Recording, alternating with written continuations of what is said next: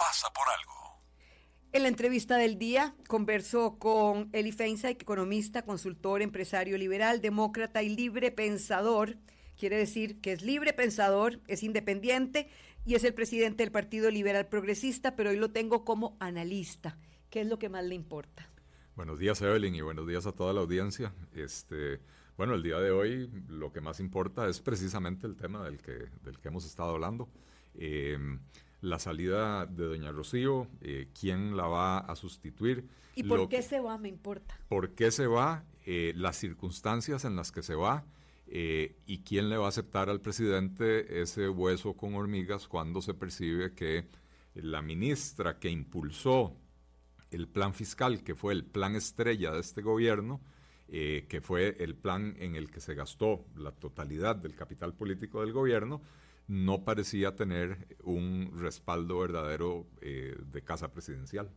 Eli, ¿se va, se va únicamente, doña Rocío, eh, por una decisión de la Contraloría o ha venido capitalizando eh, haber sido, digámoslo así, ninguneada en la reunión donde los rectores estuvieron en la decisión donde no fue tomada en cuenta en la decisión de la caja? En tantas cosas donde omitieron que ella estuviera presente, yo no sé por qué.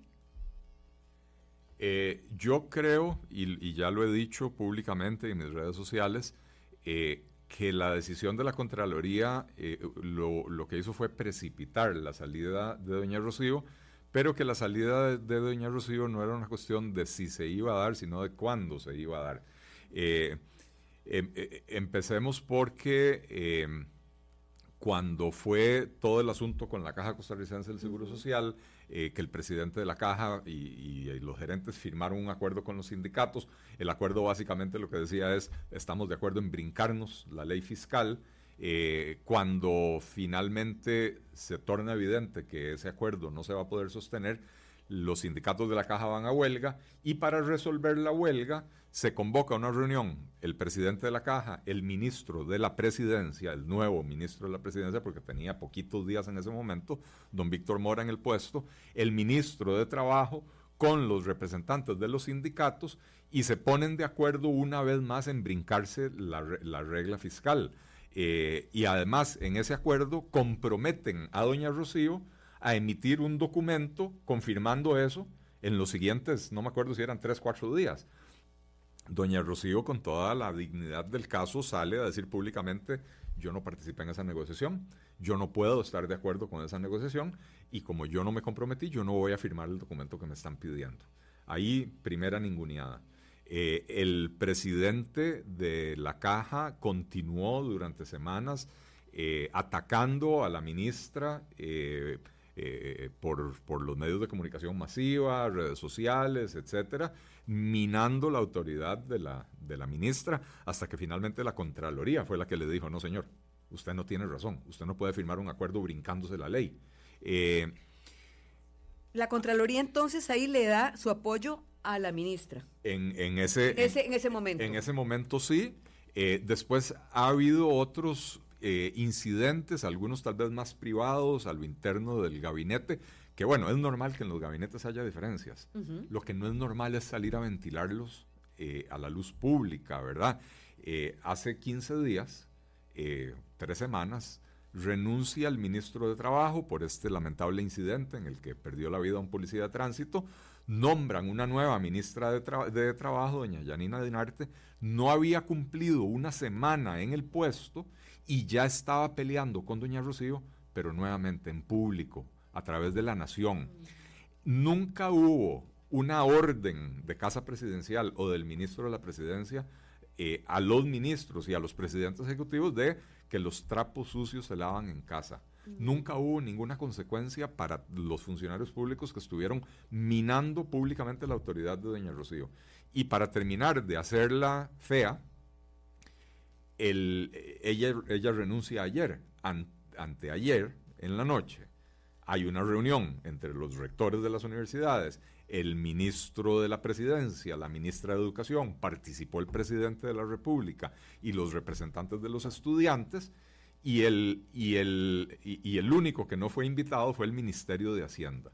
No había un solo representante del Ministerio de Hacienda cuando se tomó el acuerdo de, básicamente, que los rectores hagan lo que se les pegue la gana con el FES, que gasten como se les pegue la gana, como que si este país no tuviera una crisis fiscal, como que si los recursos no vinieran de la hacienda pública, que al final de cuentas son los recursos que pagamos todos los costarricenses vía impuestos, eh, y a, doña Rocío no la invitaron. Entonces, para mí no era un asunto de si iba a renunciar, era un asunto de cuánto tiempo más y cuántos, eh, cuántos desplantes más iba ella a tolerar. Eh, a la mañana siguiente, que fue el día de ayer, lamentablemente para ella y para el país, la Contraloría emite esta recomendación, Evelyn, porque la, Contraloría no sancionó a la ministra. Creo que eso es muy importante entenderlo.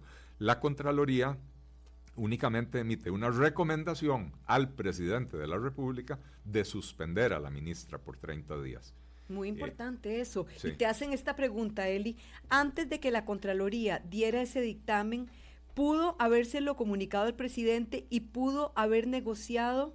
Vamos a ver, se me fue y pudo haber negociado algo con él antes de este anuncio? ¿Se refiere a doña Rocío o a la Contraloría? No, repito, antes de que la Contraloría diera este dictamen, pudo habérselo comunicado al presidente y pudo haber negociado algo con él antes de este anuncio. ¿Se pudo haber evitado esto, en pocas palabras? No. Eh, o sea, en teoría, a ver, la Contraloría es eh, eh, un organismo auxiliar de la Asamblea Legislativa es completamente independiente del Poder Ejecutivo. Y su función es el control de legalidad. La, la Contraloría no se sienta a negociar los castigos que recomienda o los castigos que impone. No, no, no los... Pero pudo habérselo comunicado antes al presidente. Eh, no sé cuál es el, para ser franco, no sé cuál es el mecanismo. Eh, yo, yo supondría que cuando hay una recomendación de estas, primero se le comunica al presidente porque le están recomendando a él la suspensión y se le comunica a las personas sancionadas porque en ese informe se, se, se, no, se no se recomendó la, la, suspensión. la suspensión. En ese informe se decretó la inhabilitación por cuatro mm. años de ejercer cargos públicos a don Elio Fallas y hubo sanciones también para el director de crédito público y para otras personas. Hubo tres o cuatro personas que sí salieron sancionadas. En el caso de doña Rocío, no la sancionan. La Contraloría únicamente le recomienda al presidente la, la suspensión por 30 días sin goce de salario. Eh, entonces... Yo me imagino que estos primero se lo comunican al presidente antes de hacerlo público. Eh, desde la perspectiva de doña, de doña Rocío, y ojo, Doña Rocío es una dama, eh, es, un, ser humano de, calidad, ¿verdad?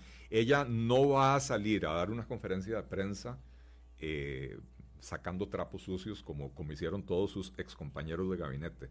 Ella no va a salir a dar una conferencia de prensa, eh, si me perdona la palabra Evelyn, pero no, cagándose en el presidente de la República.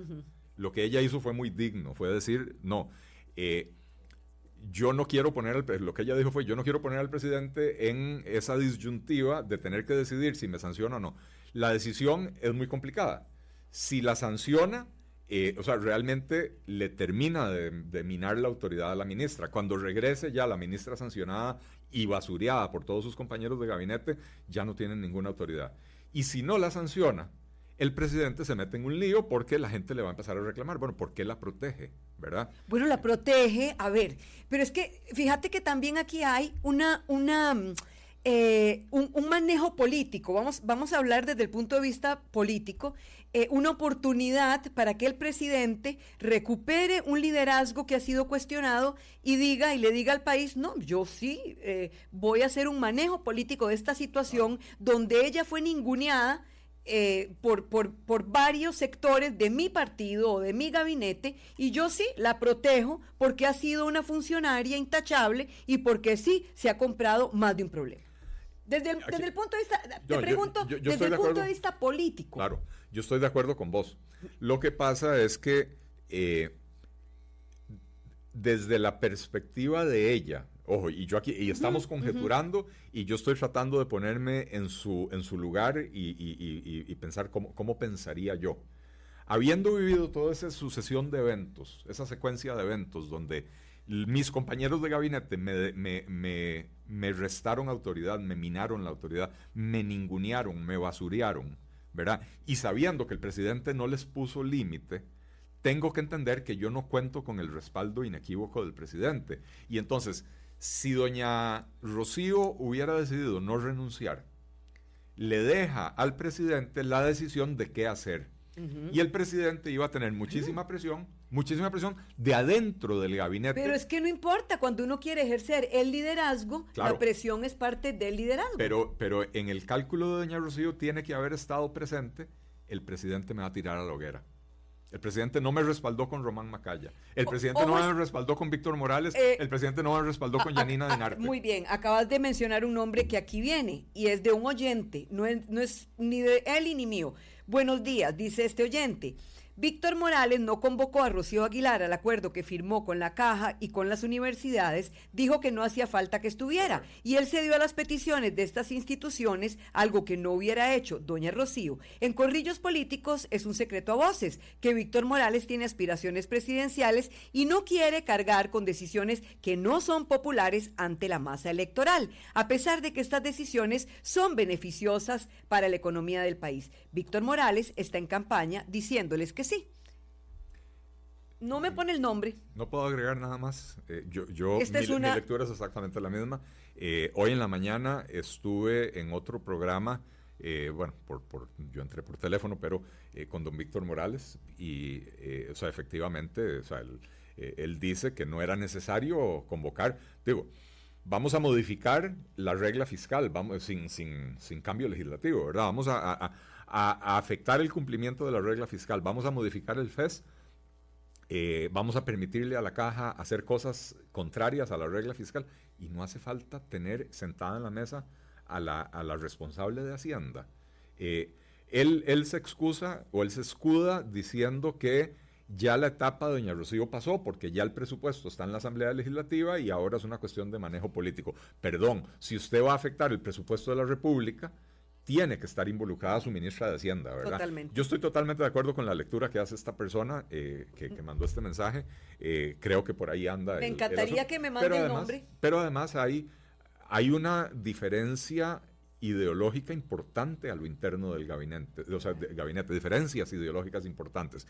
Eh, yo siento que doña Rocío le fue muy útil al gabinete para empujar el plan fiscal, porque esto era parte de las promesas de, campaña del presidente. El presidente sí se comprometió a aprobar un plan fiscal, ¿verdad? Eh, o sea, una reforma fiscal, pero ya una vez que se aprobó, ya la utilidad de doña Rocío disminuye. ¿Por qué? Porque doña Rocío sí se creyó el cuento completo y el cuento completo implicaba subir los impuestos y racionalizar el gasto. Y ahora lo que quedaba era racionalizar el gasto porque los impuestos ya están subidos.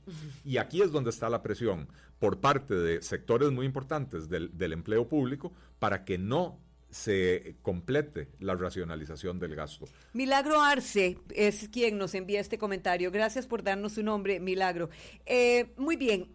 Quiere decir entonces que el gobierno de unidad se acabó y ahora sí estamos ante un gobierno PAC, porque ya, ya, a ver, ya, ya no queda nadie de la unidad, ya se fue Edna Camacho, ya se fue, ah bueno, queda, eh, queda André Queda Andrea Garnier, queda, el ministro de Ciencia y Tecnología, Luis Adrián Salazar, que es del PUS, eh, Rodolfo Méndez, que es del PUS. Don Rodolfo. Y quedan un par de presidencias ejecutivas, eh, la del PANI, la de la Junta de Protección Social, no sé si alguna otra. Eh, después está Diala Jiménez, que, de, liberación, Aparentemente sí, eh, pero, pero bueno. En, la forma sigue siendo, pero en la práctica ya esto es un gobierno eh, que la, dirección es totalmente PAC. muy bien. Ideológicamente entonces habría que ver qué nos espera. Y también está esta incertidumbre de, quién será el próximo ministro de Hacienda y si todo este ajuste fiscal que nos prometieron en cuanto al gasto se va a cumplir, porque si no, estamos ante un problema realmente grande. El 64%, nos dice la Nación, en un, domingo de esto salió, el 64% de los salarios de los costarricenses está devorado por las deudas de los ingresos.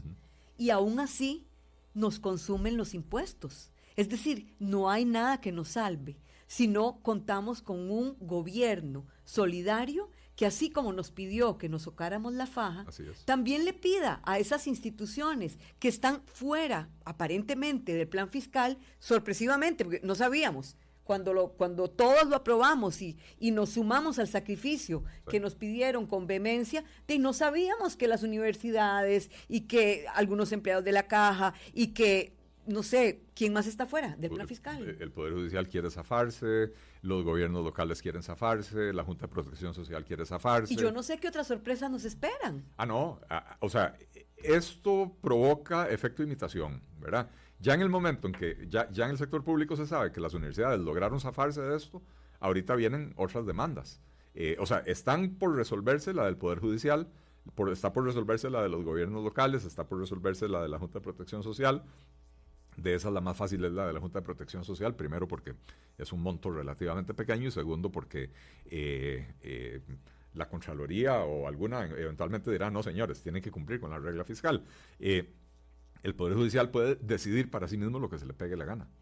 Y los gobiernos locales lo que hicieron fue ir a los tribunales a pedir ser excluidos a sabiendas de que lo que le resuelvan a los gobiernos locales puede afectar lo que quiere el propio Poder Judicial, ¿verdad? Entonces ya hay un interés creado a la hora de resolverle a los gobiernos locales. Nos este, preguntan que por qué la Contraloría no castiga ni menciona al verdadero responsable que es el expresidente Luis Guillermo Solís. Eh, buena pregunta, yo de ahí habría que planteársela a doña Marta Costa, este, eh, pero bueno, al final de cuentas, el responsable eh, de las finanzas del país es el ministro de Hacienda, ¿verdad? Entonces, el ministro de Hacienda de don Luis Guillermo Solís, don Elio Fallas, eh, probablemente el ministro de Hacienda más irresponsable que ha tenido este país en su historia, eh, sí fue sancionado y él sí fue sancionado con la inhabilitación, si no me equivoco, por, cuatro todo pasa por más noticias que me está informando Eli Feinstein, economista, consultor, empresario, liberal, demócrata y libre pensador, presidente del Partido Liberal Progresista. ¿Quién más renunció? La Cámara de Industrias, perdón, ayer, la Cámara de Comercio anunció que se salía de UCAEP, de la Unión eh, de Cámaras eh, Empresariales Privadas. Eh, hoy la Cámara de Industrias dio el mismo paso, se sale de la UCAEP. Y esta ebullición de parte, este efecto dominó porque, porque yo digo que cada cosa que sucede trae una consecuencia. Eh, esto, yo, yo pienso que, ya hay, hay una, una, especie de, a ver, de explosión social donde, donde la olla de presión no soportaba más. Si vemos estas marchas, estas manifestaciones, eh, estas reacciones, es porque ya no soportaba más una realidad ficticia que estábamos viviendo donde había dos Costa Ricas. El, el, relato de un gobierno que decía, vamos por la descarbonización, vamos por la reactivación, y, y la Costa Rica donde, donde repito, eh, las deudas nos devoran, los intereses son los más altos del mundo, pienso yo. Eh, la tasa de interés que hay en Costa Rica no se compara con la tasa de interés. Costa Rica es un país carísimo, eh, la reactivación económica y no se ve por ningún lado. Mm, el desempleo crece, entonces por algún lado tiene que estallar. Los empresarios reaccionan. Eh, sí, a ver, yo no conozco las internas, digamos, de, las cámaras empresariales, porque no, no pertenezco a ninguna y mm. no eh, pero eh, ciertamente, a ver. Ni yo, perdón, sí hice un arroz con mango con todo esto. los, los empresarios tienen que estar muy preocupados porque la situación económica no es buena, la desaceleración cada vez se profundiza más. Eh, pero si ellos salen a hacer pronunciamientos públicos criticando al gobierno y hablando de que la cosa está mal, esto más bien puede alimentar aún más la desconfianza de los consumidores. Y entonces, para el empresario es como pegarse un balazo en el pie, porque lo, que el empresario quiere es que el consumidor recupere la confianza para que compre, ¿verdad? Mm. Eh, aún así, eh, la Unión de Cámaras usualmente presenta una posición firme, eh, combativa ante los gobiernos, ¿verdad? Cuando, cuando los gobiernos no están haciendo lo que deberían de estar haciendo.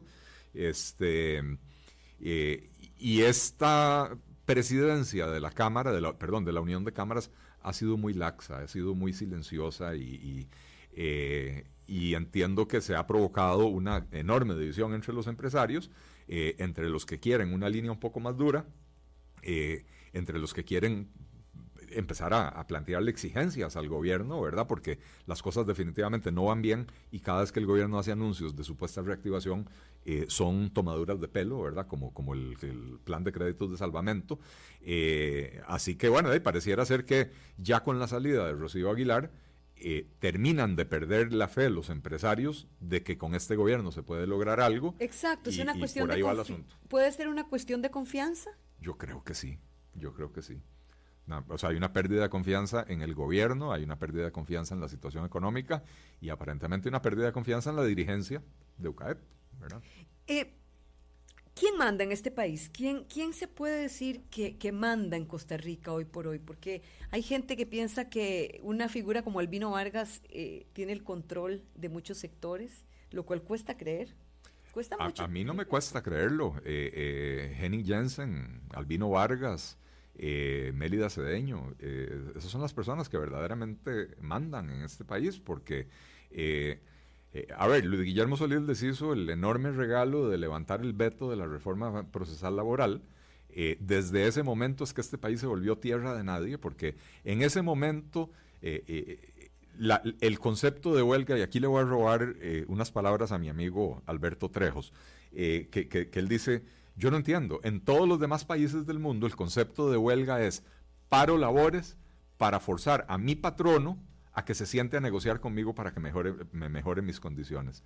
Y en Costa Rica el concepto de huelga es paro labores, bloqueo carreteras, para impedirle a los empleados de los demás patronos que vayan a trabajar, que lleguen a los hospitales, eh, eh, que, que, puedan llevar a sus chiquitos a la escuela, etcétera. Y entonces la protesta realmente al final de cuentas no termina siendo contra el patrono de los trabajadores en huelga, sino eh, contra el resto del país. Nos mandan a decir también que ayer quedó claro que Alberto Salom tiene más peso en este país que Rocío Aguilar.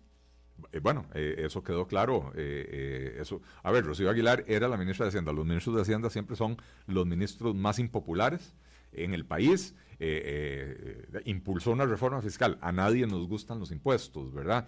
Eh, y sobre todo, Eli, sobre todo cuando no son para todos. sí, pero además Rocío Aguilar tiene el problema de que, aparte de la subida de impuestos, estaba impulsando la contención del gasto. Y ahí es donde no es para todos, ¿verdad? Porque ella sí quería que fuera para todo el sector público y tenemos a todas estas entidades tratando de zafarle el bulto, tratando de salirse de, los planes de contención, ¿verdad? Eh, y entonces eh, era, era impopular a lo interno del gobierno, era impopular con el empleo público y era impopular con el sector privado porque no subió los impuestos, ¿verdad? Yo creo que a doña Rocío hay que reconocerle su entereza, su honestidad, eh, siempre dijo las cosas de frente eh, y, logró lo que cuatro o cinco gobiernos anteriores no pudieron, que fue la, aprobación de una reforma fiscal eh, en una circunstancia en la que el país estaba abogado y necesitaba urgentemente un alivio y la reforma fiscal que se aprobó, recordemos, no es la ideal, probablemente no es la que Rocío Aguilar hubiera querido en un mundo ideal, es la que se puede en la Asamblea Legislativa, ¿verdad? Entonces... Te escriben, don Eli, usted señala los problemas. ¿Cuál señalaría usted es la solución? Eh, la solución a cuál problema, porque hay muchísimos problemas y hay soluciones para muchos de los problemas. A uno de los mayores problemas que enfrenta nuestro país. Vean, hablemos de reactivación económica. Hablemos de eso. Eh, el gobierno ha hecho tres o cuatro anuncios de que va a hacer más anuncios de, medidas de reactivación económica y, ninguna, o sea, ha anunciado cosas, digamos, como la, simplificación de trámites para la inscripción de, productos que necesitan registro de salud. Muy bien, eso está muy bien, pero eso eso no genera un efecto cascada para el resto de la economía. Esto no es una medida de reactivación económica. Es una simplificación de trámites que había que hacer porque había trámites engorrosos. Pero lo viene anunciando desde que llegó. claro, es parte de, pero, pero las medidas que han anunciado son medidas muy parciales, muy incompletas que no van a provocar la reacción económica. Eh, la, reactivación económica. Eh, hay una medida que yo he venido proponiendo, pero que por supuesto no me dan pelota, eh, y la voy a explicar aquí la, reducción significativa de los aranceles de importación de la canasta básica. En este país los artículos en general, los bienes en general tienen impuestos de importación, llamados aranceles, relativamente bajos, excepto en dos categorías. bienes de lujo, que se considera que la gente que quiere comprar un bien de lujo puede pagar y entonces se, aprovecha para recaudar, ¿verdad? Por eso los carros tienen aranceles del 60% o cosas por el estilo. Y curiosamente, los bienes de consumo más básico. Los bienes de la canasta básica tienen aranceles de 40, 50, 60, en algunos casos llegaba hasta 150% el pollo.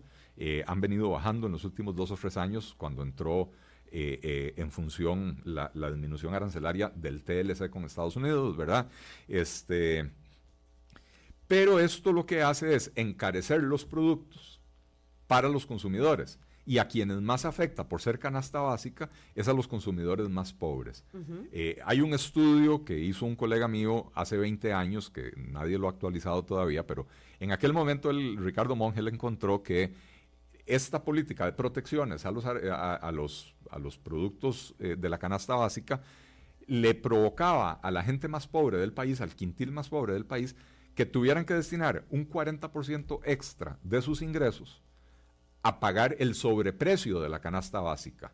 Entonces, básicamente ellos, 40% compraban artículos de la canasta básica, otro 40% pagaban el sobreprecio de la canasta básica y les quedaba un 20% para otras cosas, ¿verdad? Eh, hoy en día eso probablemente es menor porque los aranceles sí han disminuido en los últimos 20 años, pero digamos que ya no es 40, digamos que es 30 o que es 25. Les estamos robando el 25% de su poder adquisitivo a la gente más pobre del país.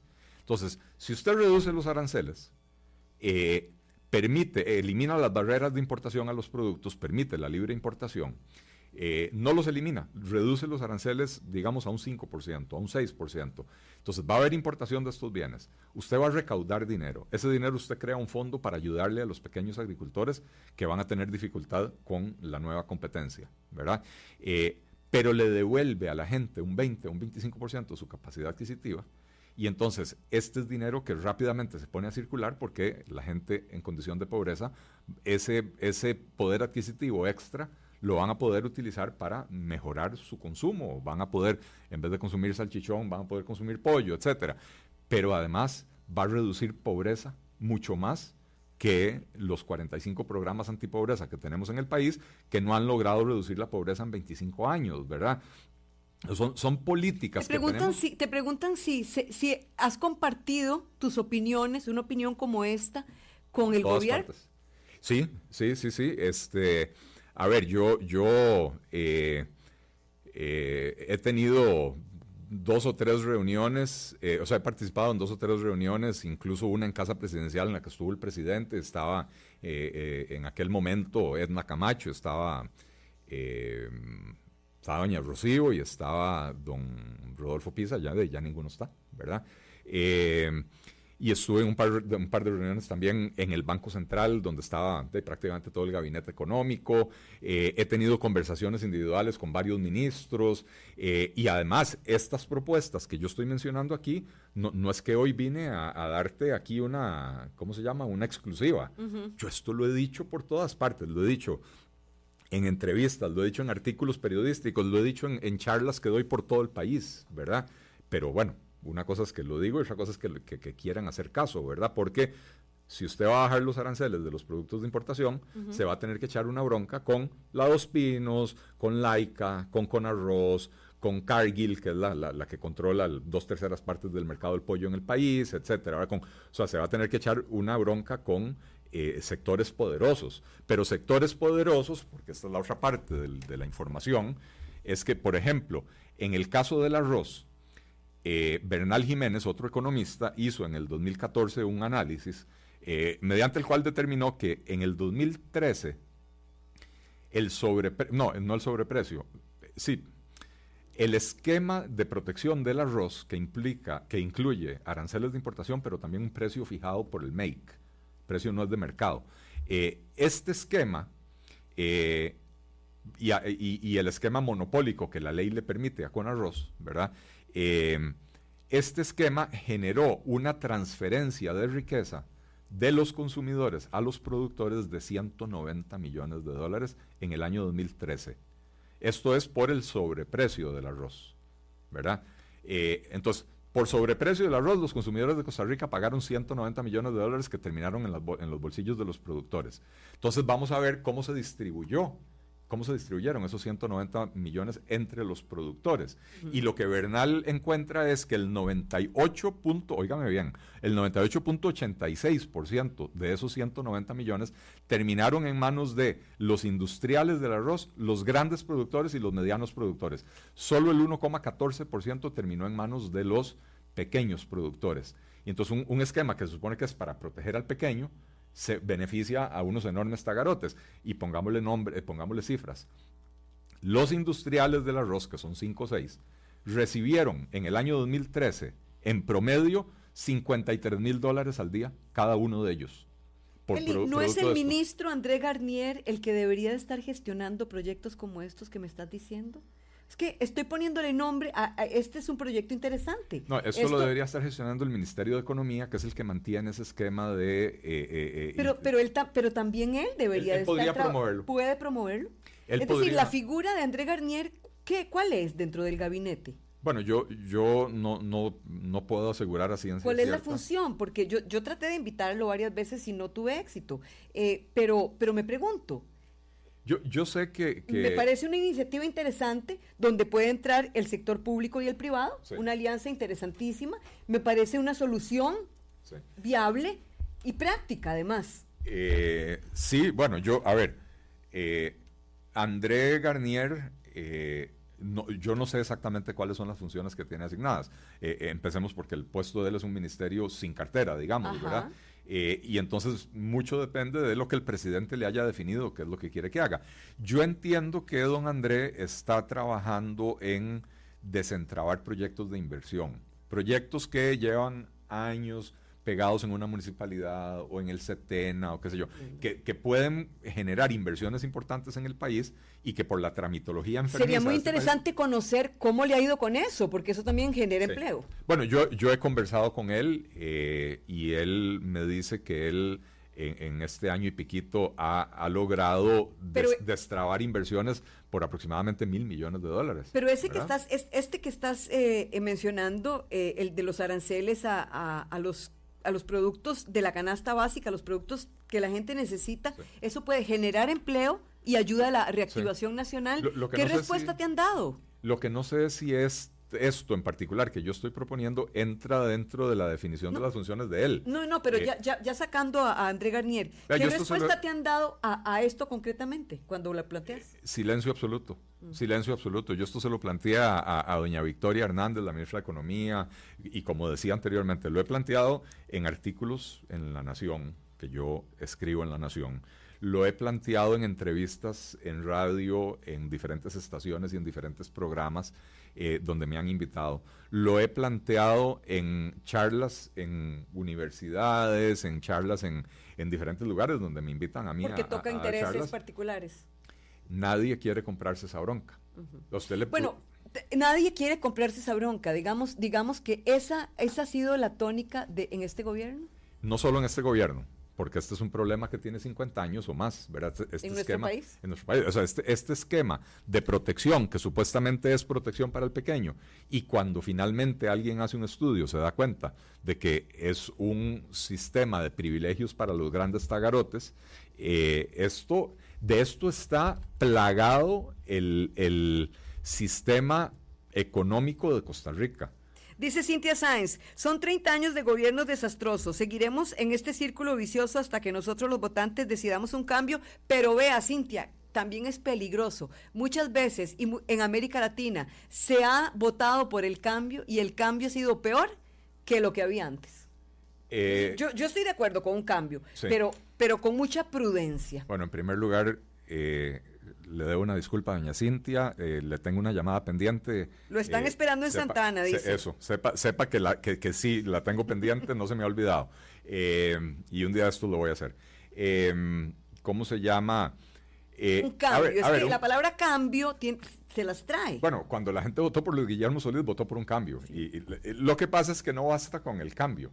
Hay que, o sea, la gente cuando vota por el cambio debería de tratar de, exigir que le expliquen cuál es el cambio que usted me está ofreciendo. O sea, si, si yo me presento como Te lo explican, Eli, pero te lo explican como algo mesiánico también. No, Luis Guillermo Solís no explicó ni costra. Luis Guillermo Solís era el, el, candidato que tenía... Cuatro trajes. tres trajes, dos relojes y no me acuerdo qué más. Eh, no explicó nada, absolutamente nada, y la gente le creyó porque es un tipo muy labioso. Un, gran comunicador, pero es que a los políticos se les olvida que hay que comunicar muy bien también. Bueno, yo, yo que estoy metido en política y mi estilo es explicar las cosas como lo acabo de hacer aquí, bueno, eso no jala votos, ¿verdad? Entonces, el que quiere ganar la presidencia a cualquier precio, lo que tiene que hacer es un anuncio y venderse como una, como una paleta de helado. Eh, Entonces nosotros los votantes tenemos que exigir explicaciones y entender las explicaciones, porque la, la campaña anterior, eh, pues se ganó no necesariamente eh, con explicaciones. Ni la anterior ni ninguna. Ninguna, ah, sí, es cierto. ¿Verdad? Eh, eh, eh, o sea, nuevamente, muchos de estos problemas que hoy nos están reventando en la cara son cosas que vienen de hace 30, 40, 50 años y, que la gente había callado porque mientras había una sensación de bienestar general podíamos tolerar todas estas gollerías. No, no era falsa, pero estábamos plantando la semilla de lo que hoy está explotando, ¿verdad? Porque eh, no, la, prosperidad no era falsa, pero terminó generando concentraciones enormes de riqueza eh, donde, eh, donde el resultado no fue producto de la libre elección de las personas, sino que fue producto de esquemas que fueron montados específicamente para permitirles a algunos sectores lucrar eh, eh, de la política pública, ¿verdad? Ojo, yo soy economista, yo soy liberal, yo creo en el, en el principio del lucro, yo creo que la gente tiene que aspirar a, a ganar dinero, qué sé yo, no le veo nada de malo a eso. Lo que pasa es que usted tiene que ganar el dinero yendo al mercado y compitiendo y ofreciendo un mejor producto que los demás, no yendo al gobierno y pidiéndole una protección específica para que su negocio esté protegido y no, y no tenga competidores, que es lo que ha sucedido en todos estos sectores, ¿verdad? y, y, dolorosamente en los sectores de los artículos de consumo básico. Me voy a la cereza del día, pero antes les leo esto. Las personas votaban por un partido, ya nunca más por partidos, ya nunca más votaremos por los partidos políticos, votaremos por las personas. Interesante. Todo pasa por algo. Esta es la cereza en el pastel. La cereza en el pastel. La cereza en el pastel, eh, ya lo conoce eh, Eli, es la forma reflexiva o, vamos a ver, también optimista en la cual cerramos todo pasa por algo, porque no todo, no todo puede ser tan triste ni tan malo. Eh, dice esta persona que nos escribe, que es Felipe Fernández, y también peligroso lo de un cambio, ejemplo Macri en Argentina, qué difícil, pero a seguir luchando por Costa Rica, a seguir luchando, esa es mi cereza en el pastel, a seguir luchando porque no todo puede ser malo. Y además nunca, decía Isaac Felipe Azofeifa, este gran poeta costarricense, nunca está más oscuro que cuando va a amanecer. Esperemos a que amanezca, esa es mi cereza. Eli. Tu cereza en el pastel. Yo voy a poner hoy mi cereza en el pastel por funcionarios públicos con la entereza, la honestidad y la convicción de hacer las cosas que deben hacer, como Rocío Aguilar. Eh, le deseo eh, una vida tranquila, que no ha tenido en el último año y medio, eh, y ojalá que pronto pueda reincorporarse a la vida pública en alguna otra función, porque demostró ser una persona verdaderamente valiosa. Más allá de las diferencias que podamos haber tenido en algún momento, de que yo no estoy de acuerdo con los impuestos, ella sí, lo que sea, realmente uno tiene que reconocerle ese talante respetuoso y, ese trabajo tesonero que hace eh, con absoluta convicción eh, y de frente. Muchísimas gracias, Eli, por estar con nosotros. Y muchas gracias a todos ustedes también por estar con nosotros y por eh, brindarnos mensajes tan positivos. También mi cereza, porque me queda una aquí en la mano, es porque venga alguien bueno porque venga alguien bueno, porque también esta incertidumbre nos carcome, nos carcome a todos, ¿verdad? El Ministerio de Hacienda es algo tan delicado y tan importante. Así es, que estamos ansiosos, no se precipiten. Elijan a alguien bueno. Muchísimas gracias por acompañarnos. Les esperamos mañana, si Dios lo permite. Continúa el noticiero de Noticias Colombia y que tengan ustedes una excelente mañana.